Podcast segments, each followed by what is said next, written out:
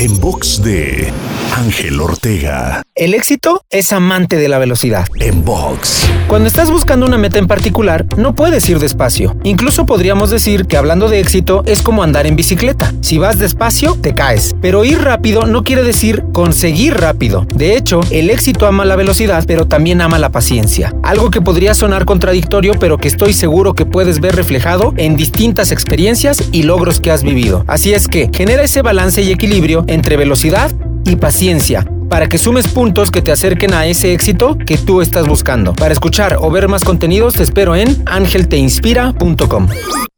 En box de Ángel Ortega. En.